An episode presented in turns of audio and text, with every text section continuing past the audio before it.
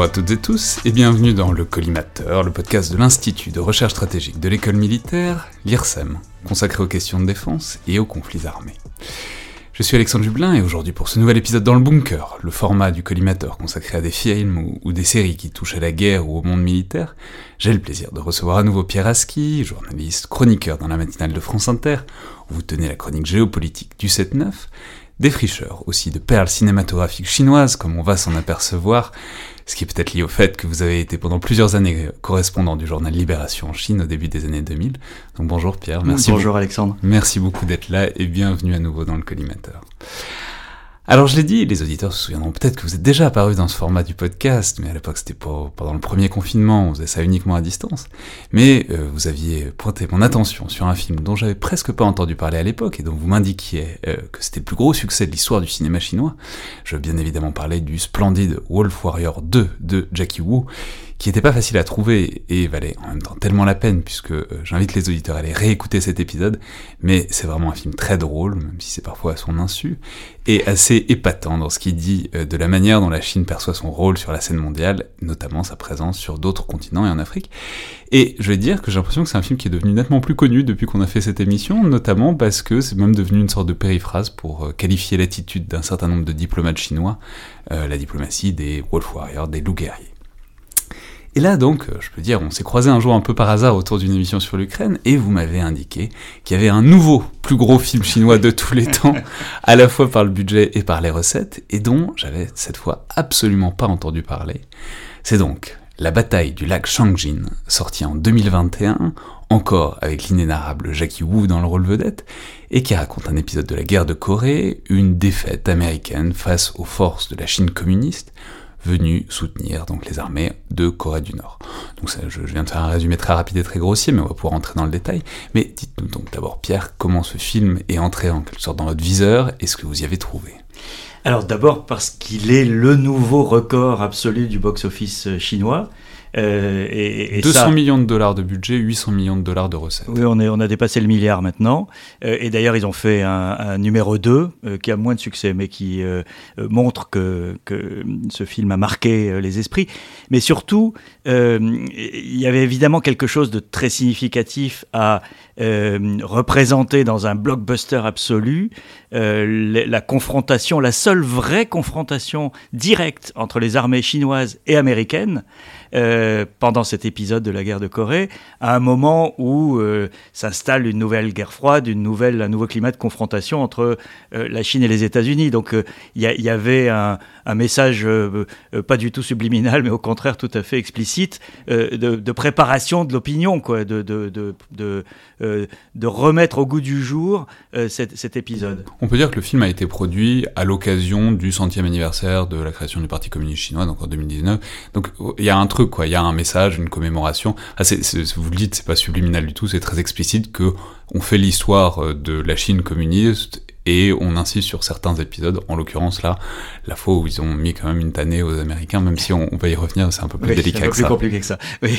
Mais, mais c'est surtout effectivement, euh, en, Chine, rien n'est laissé au hasard dans ce genre de, de programmation cinématographique. Effectivement, c'est un anniversaire et, et pour le, les 100 ans du Parti communiste chinois, on, on glorifie un certain nombre d'épisodes et de euh, qu'on veut mettre en avant parce qu'ils sont pertinents aujourd'hui. Et là, en l'occurrence, euh, c'est pertinent aujourd'hui euh, de euh, rappeler au, public chinois que la relation avec les États-Unis, elle a pu être brutale et pas nécessairement au désavantage de, la Chine. Et, moi, il se trouve que j'avais vécu, quand j'étais correspondant à Pékin, le deuxième épisode, mais qui est évidemment d'une autre nature, mais la seule fois après euh, la guerre de Corée, où euh, il y a eu une confrontation entre soldats chinois et américains. C'est un incident aérien qui s'est déroulé en 2001. Euh, début 2001, je crois que au printemps 2001, lorsque un avion de chasse chinois est venu chatouiller un peu un avion espion américain au, large de, enfin dans la mer de Chine méridionale. Et leurs ailes se sont touchées, l'avion chinois est tombé à l'eau et le pilote est mort.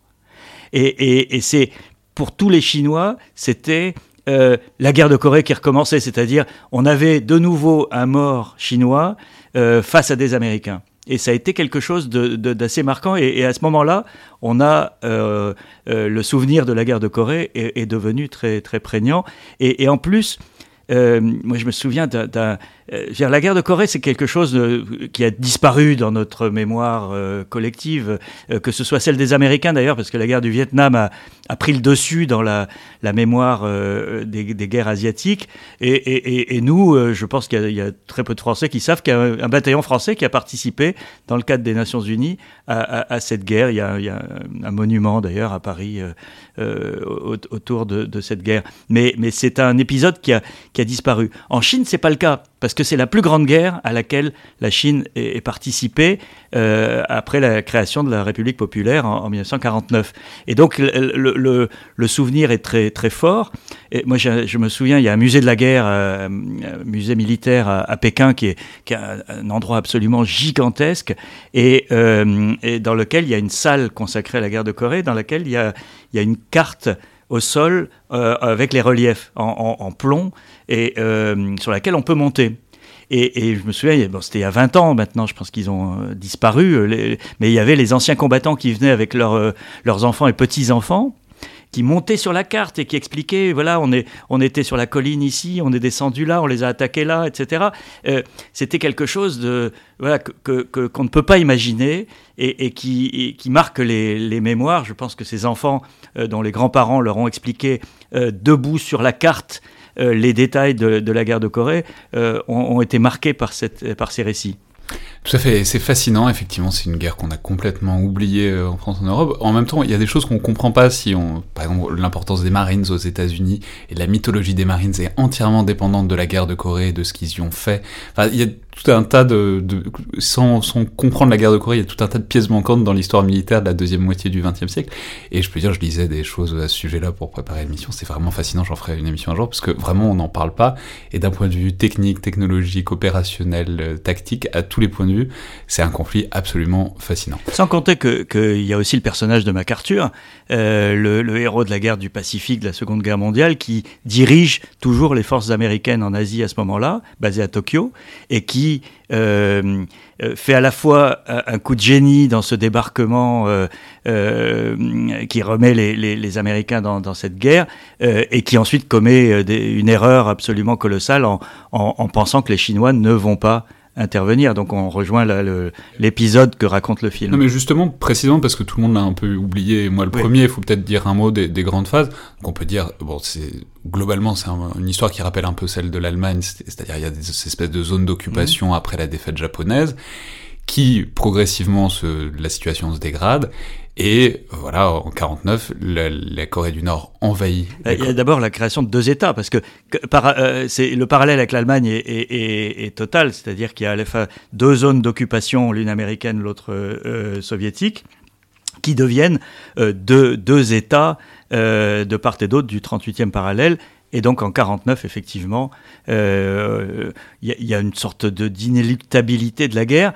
Euh, Mais ce qui est fascinant, c'est que c'est une guerre de vagues, c'est une guerre de déferlante, c'est-à-dire donc c'est la Corée du Nord de Kim Il-sung, donc mm. petit grand-père de, Kim Jong-un actuel, qui envahit complètement, qui repousse tout le monde et euh, les, les, les, les Sud-Coréens et les Américains qui sont avec eux ne tiennent plus que Busan dans le sud, tout le sud-est de l'île.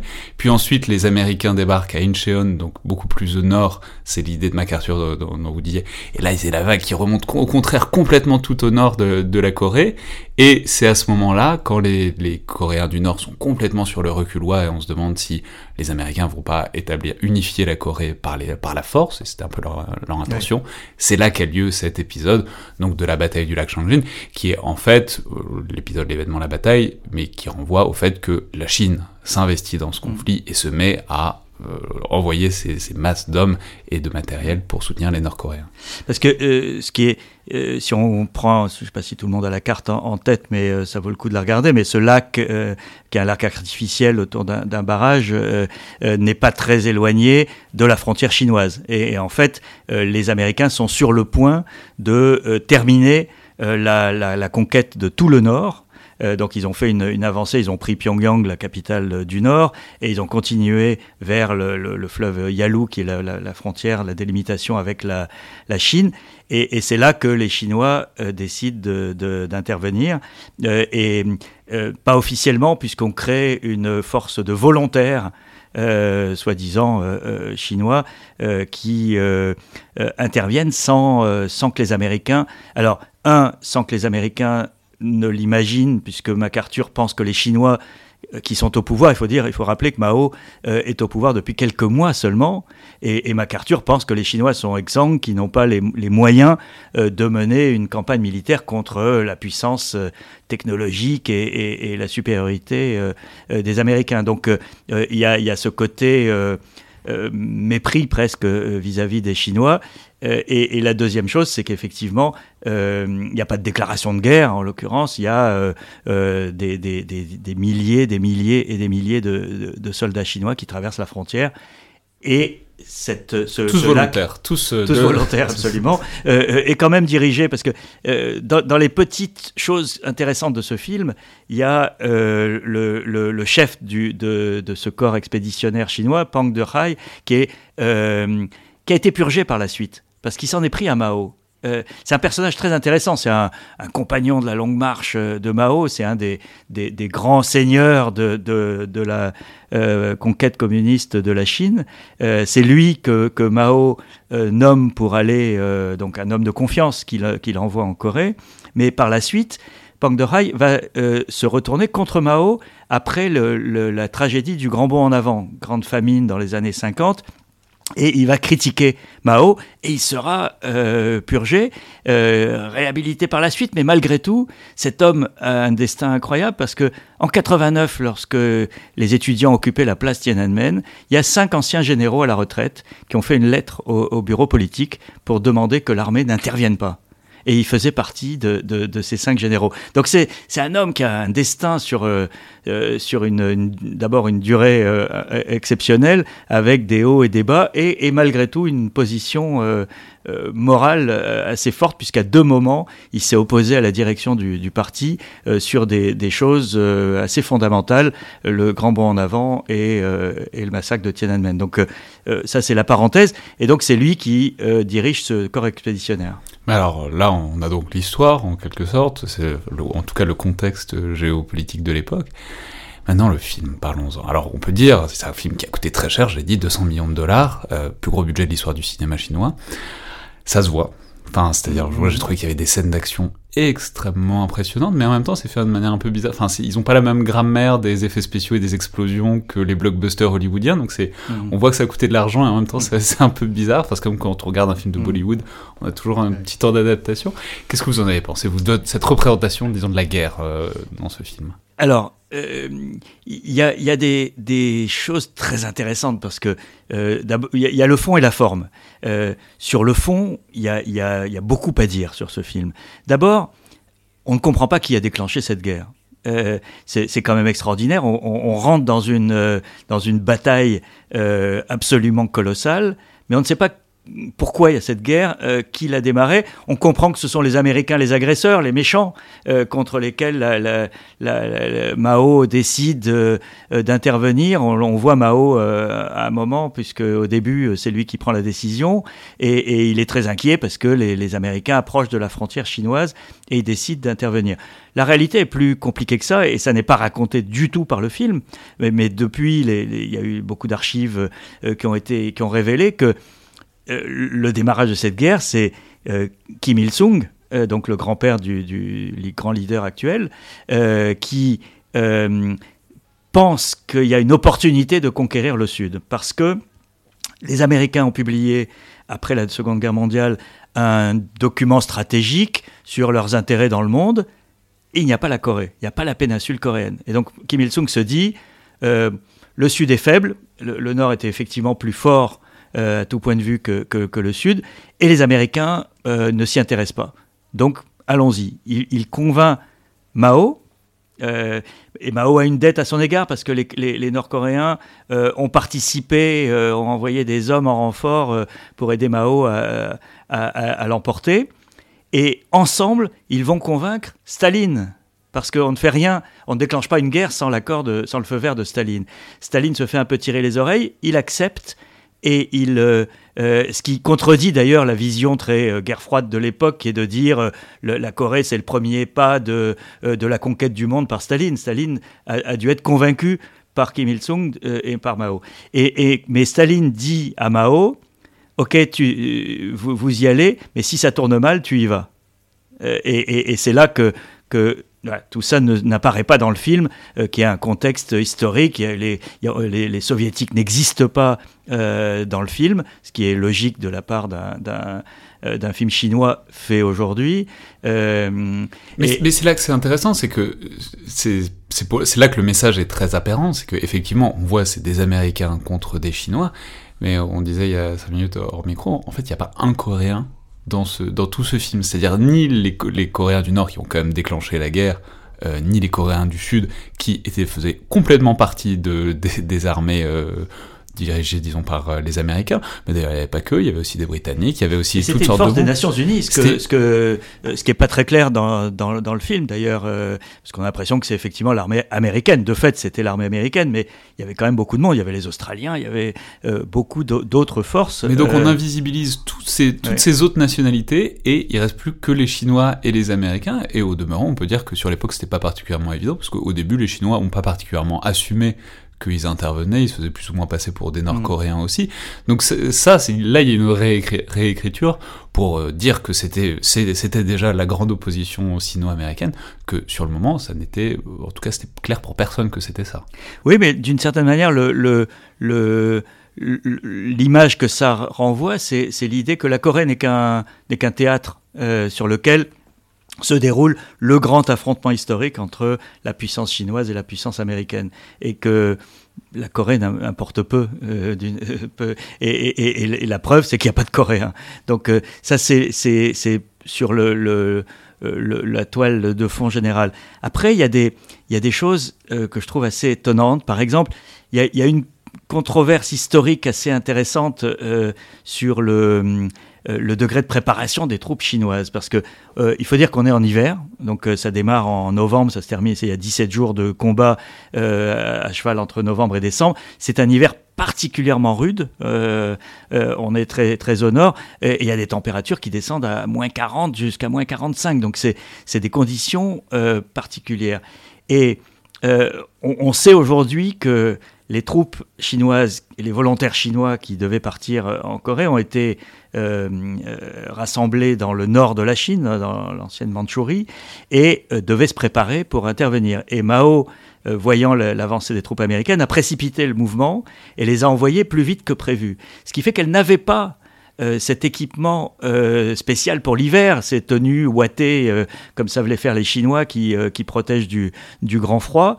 et il y a une scène dans le film qui évoque euh, ça, on voit le départ des, troupes euh, en train et euh, ils n'ont pas eu le temps de charger tous les, vêtements qui avaient été apportés. On voit les, gens qui enlèvent leur manteau pour le donner aux soldats et, des, ballots de, vêtements qui sont jetés dans les, wagons pour, au moment où le, train démarre. Donc cet épisode est, est évoqué, mais il n'est pas pris en compte par la suite comme un élément majeur, alors que les troupes chinoises ont énormément souffert du froid, les Américains aussi, euh, euh, par définition, mais, les troupes chinoises étaient moins bien équipées, moins bien préparées, et, elles ont perdu des milliers d'hommes avant même d'entrer euh, au combat.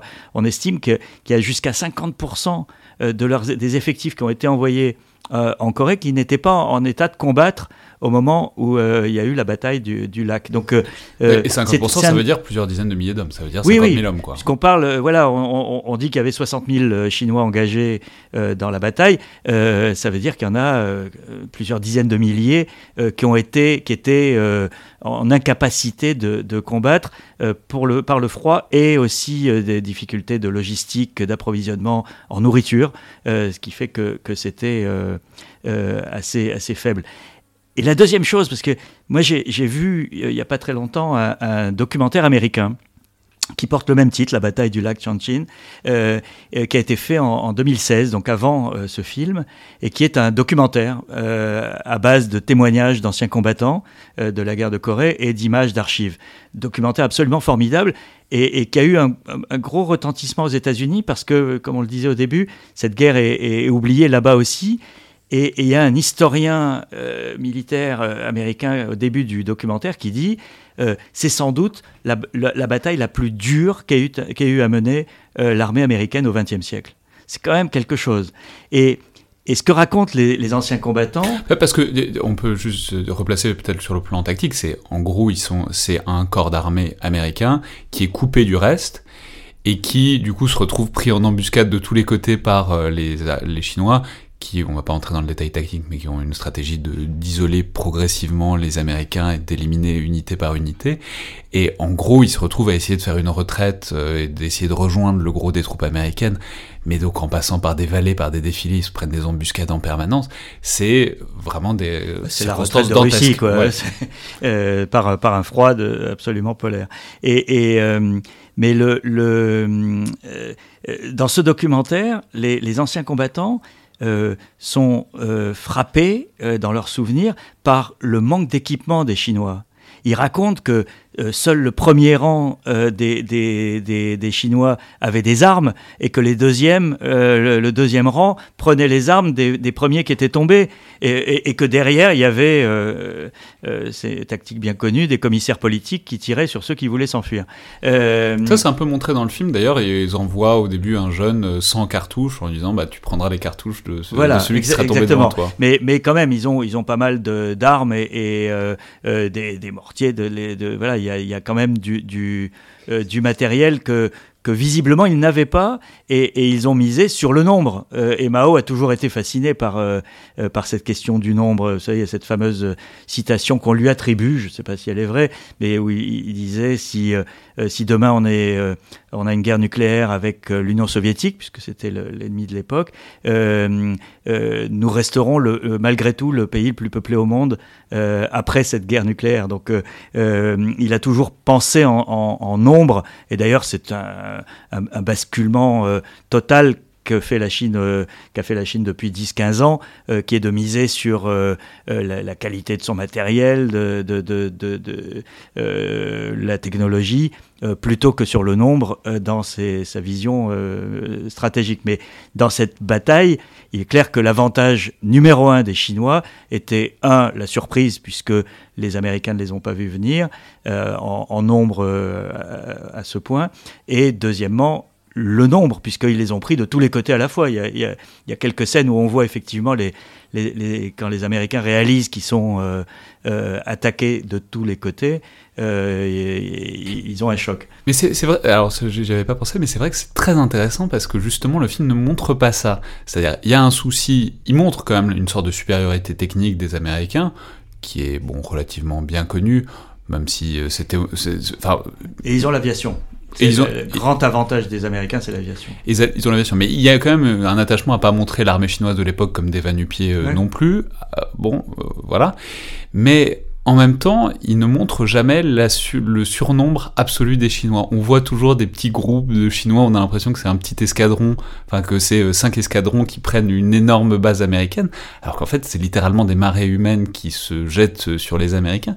Et du coup, il y a une sorte de... de et c'est intéressant parce que ça veut dire qu'ils ont effectivement abandonné cette espèce de philosophie que la force est dans le nombre et qu'on peut glorifier le nombre en fait, là, non, il glorifie plutôt l'astuce ou, le, courage, en l'occurrence. Et, puis, il y, a, ce côté qui, est emprunté à, la cinématographie américaine, qui est de valoriser des héros, des, des personnages euh, on construit euh, euh, quelques personnages types, le, et notamment un, jeune officier il y a son, qui a son jeune frère qui est passé par la porte de derrière pour rejoindre l'unité alors que le frère voulait le protéger. Il y a, il y a le, vieux camarade avec lequel on a, on a fait les, la longue marche. Il y a, et il y a surtout. Il y a le commissaire politique. Il y a, le commissaire politique. Et il y a cette, cette unité c'est la première fois que je voyais un commissaire politique représenté positivement Parce que ça a l'air d'être un type hyper sympa. Je, me suis dit, en fait, c'est vrai qu'il y aurait peut-être des sympas quand même. Il n'y a pas de raison que les commissaires politiques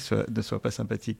Euh, et il y a cette euh, unité d'élite euh, dont, dont, dont, on numérote les, les, On est le numéro 672, etc. Mais le numéro euh, on, continue à compter les morts comme étant euh, parmi les effectifs. C'est intéressant cette culture euh, de d'unité, de, groupe, de, qui, je trouve est très très peu présente dans les films chinois traditionnellement. C'est très intéressant parce que je me, disais en le voyant qu'ils ont un truc sur, ils, donnent énormément de détails tactiques sur le 27e corps d'armée, mmh. etc.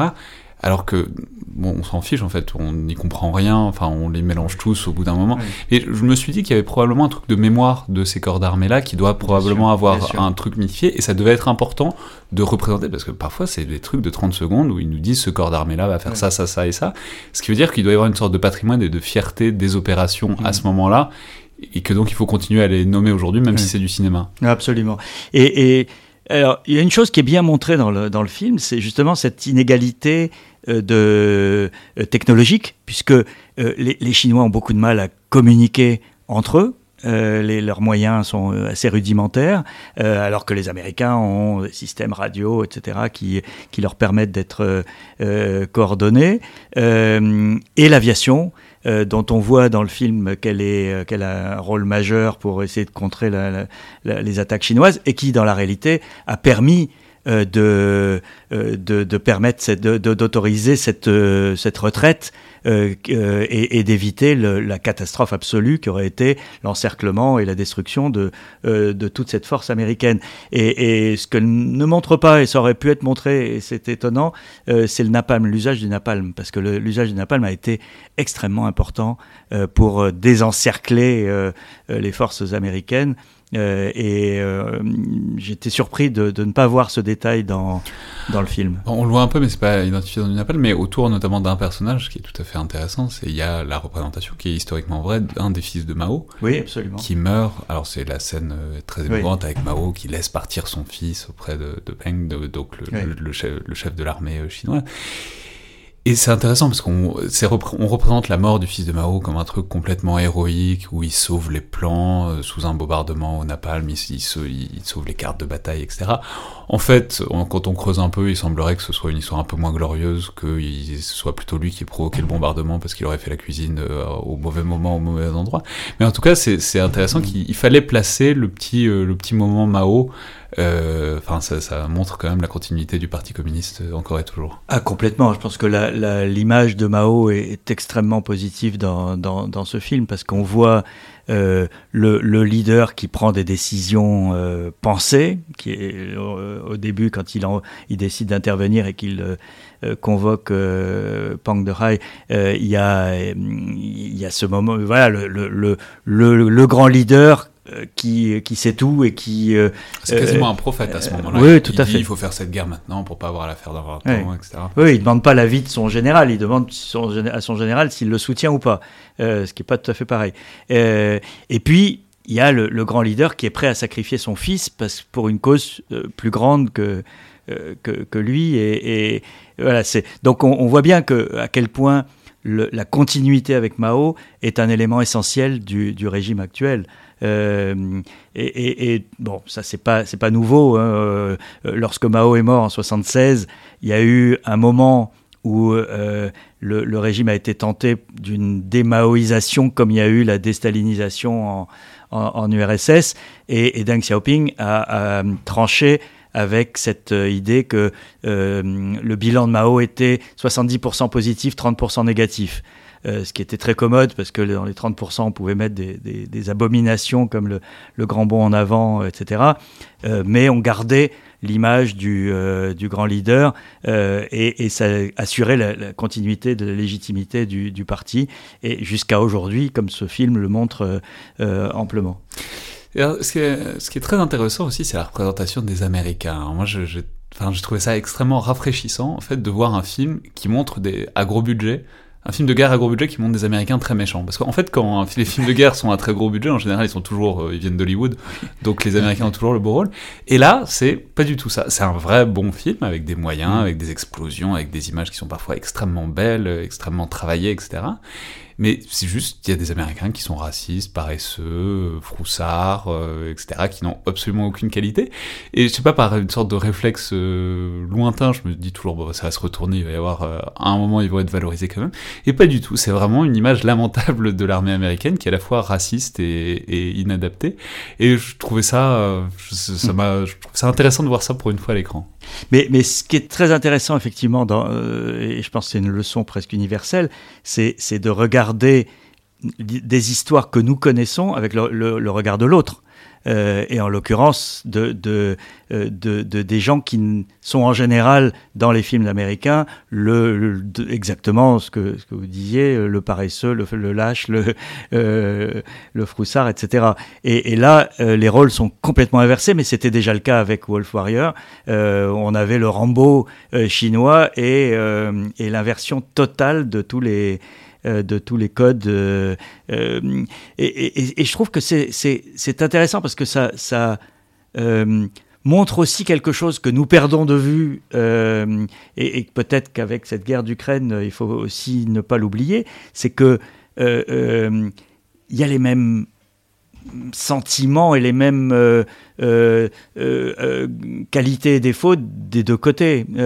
Et, moi, je me souviens, ça m'a fait penser à, un roman. J'étais allé au Vietnam il y a, une vingtaine d'années, et, dans la rue, on vendait les, romans photocopiés. Et j'étais tombé sur un roman en français, écrit par un soldat nord-vietnamien, et, qui racontait sa guerre euh, du Vietnam contre les Américains, mais euh, du point de vue d'un soldat euh, nord-vietnamien, avec ce que pourrait écrire un ancien combattant américain, c'est-à-dire je pars de chez moi, j'embrasse ma femme et mes enfants, je, je, je, suis dans la boue, sous la pluie, et je me demande ce que je fais là, et, et, et, puis il y a le moment de la bataille, il y a, la, fraternité d'armes, etc. Bref, une quelque chose euh, dont on dont on n'a pas nécessairement l'idée quand on imagine l'ennemi, euh, parce que l'ennemi est nécessairement déshumanisé,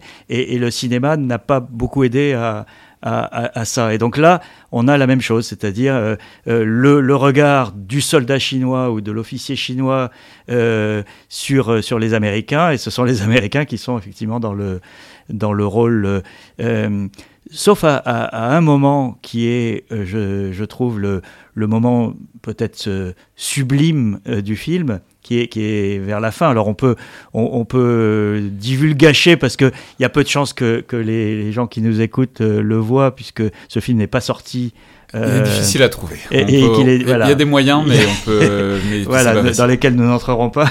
Mais, mais voilà, il n'est pas disponible ni sur les grandes plateformes euh, américaine, euh, ni, euh, ni en salle.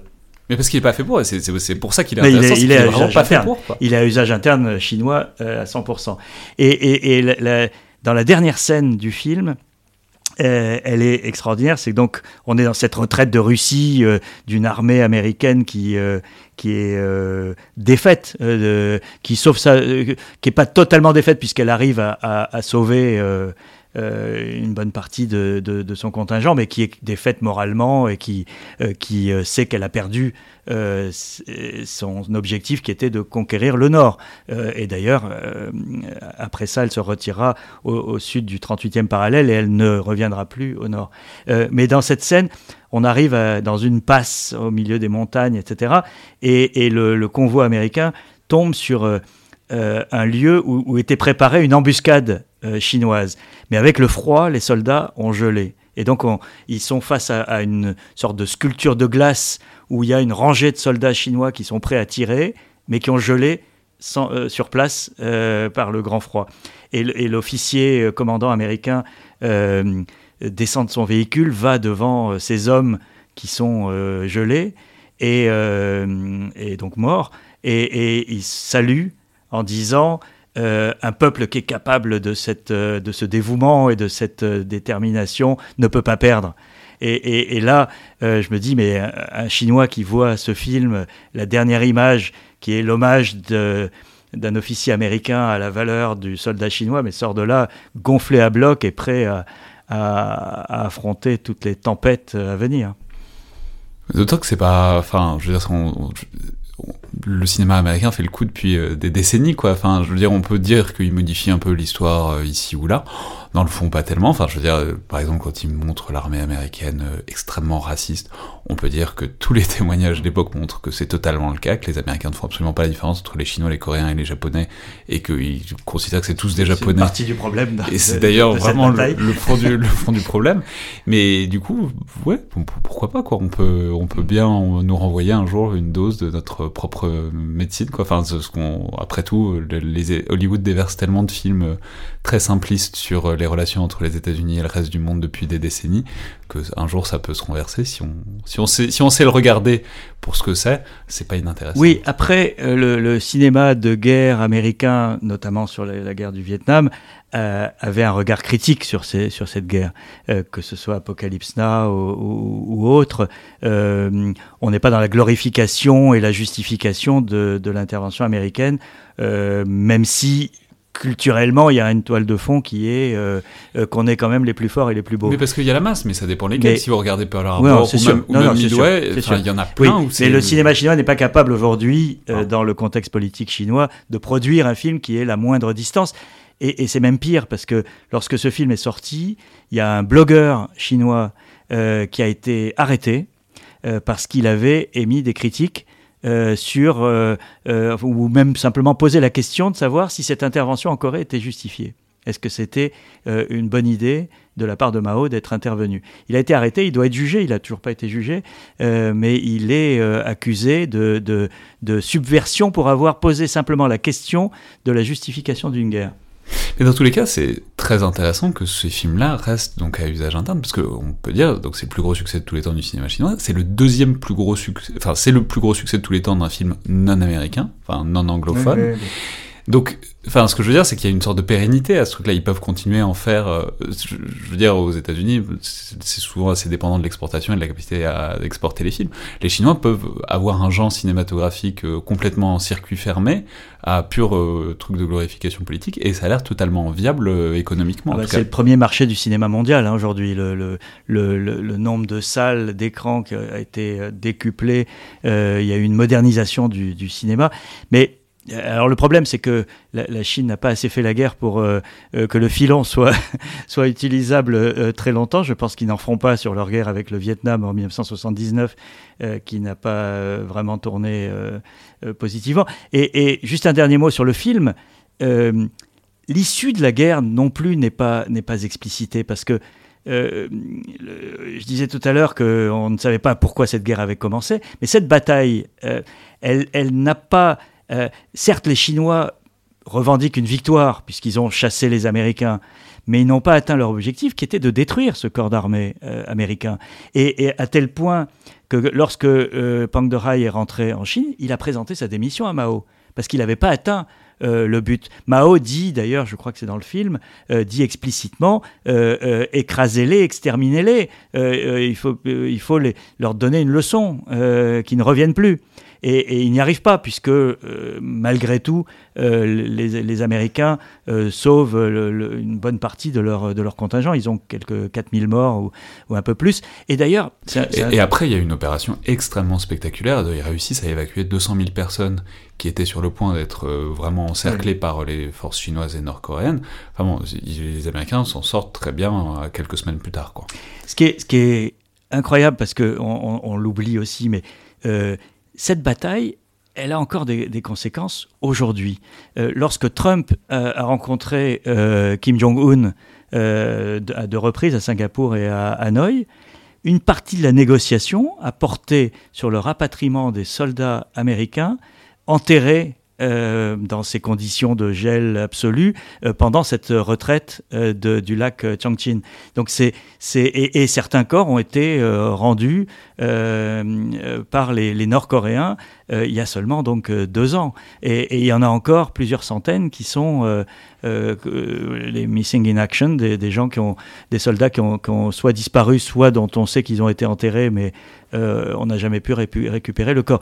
Donc on, est encore à solder euh, les comptes euh, de, cette bataille qui s'est déroulée en, 1950. Euh, c'est assez stupéfiant, je dois dire. Et avec aussi, rappelons quand même, parce que tout le monde ne le sait pas, qu'il n'y a jamais eu de, traité de paix. Il y a une armistice en 53. donc, parce qu'après cette bataille, donc les, Américains se replient au sud du 38e parallèle. La guerre continue encore deux ans, sans réel avancée, euh, euh, mais elle dure euh, grosso modo jusqu'à la mort de Staline. Et, ensuite, on a un armistice et on n'a pas de traité de paix. Et jusqu'à aujourd'hui, techniquement, les, deux Corées sont toujours en guerre. Et les Américains aussi, puisque les, l'armistice a été signé aussi par les Américains. Donc il y, a, cette zone soi-disant démilitarisée, qui est en fait la zone la plus militarisée au monde. De, euh, euh, moi, je suis, allé à, à Panmunjom, mais c'est euh, un, endroit extraordinaire parce que vous avez une baraque minuscule. C'est là où Trump et Kim se sont rencontrés quand Trump essayait de trouver un traité de paix qu'il n'a pas trouvé.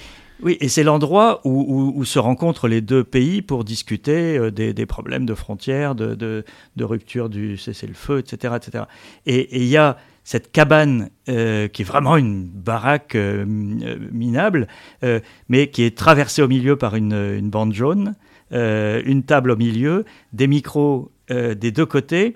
On peut venir, des groupes de touristes sont autorisés à rentrer dans cette baraque, jamais en même temps, donc soit du côté nord, soit du côté sud, et il y a toujours un soldat de l'autre camp qui est en face, et les micros qui permettent de, d'enregistrer ce qui se dit pour qu'aucun propos euh, incitatif ou haineux euh, ne soit prononcé. Il y a une ambiance où on sait que voilà, les, gens jouent à, approcher de la, ligne jaune euh, avec un soldat nord-coréen en face. Il y a une ambiance de, de, de guerre froide de pacotille, et en même temps on sait que c'est vrai, euh, et, que, euh, et, que de l'autre côté il y a la bombe atomique et, un régime euh, assez, assez étonnant. Donc on est 70 ans après cette, cette bataille, et on voit bien que rien n'est réglé dans cette partie du monde. Merci beaucoup Pierre Aski. Merci. Donc je rappelle évidemment les références. Donc la bataille du lac Changjin qui est sortie l'an dernier extrêmement difficile à trouver puisqu'il n'est pas distribué en VOD, il est même difficile de se procurer des DVD si tant est qu'on le puisse, mais euh, je laisse, euh, je fais confiance à la sagacité, à la débrouillardise des auditeurs s'ils veulent voir ce truc qui est vraiment un film à très gros spectacle. Il faudrait peut-être voir en salle si c'était possible parce que ça doit, ça doit, ça doit claquer quand même euh, avec la quantité d'explosions et de scènes d'action. Dans tous les cas, avec notamment le fameux Jackie Wu dans le rôle principal. Merci à toutes et tous et à la prochaine.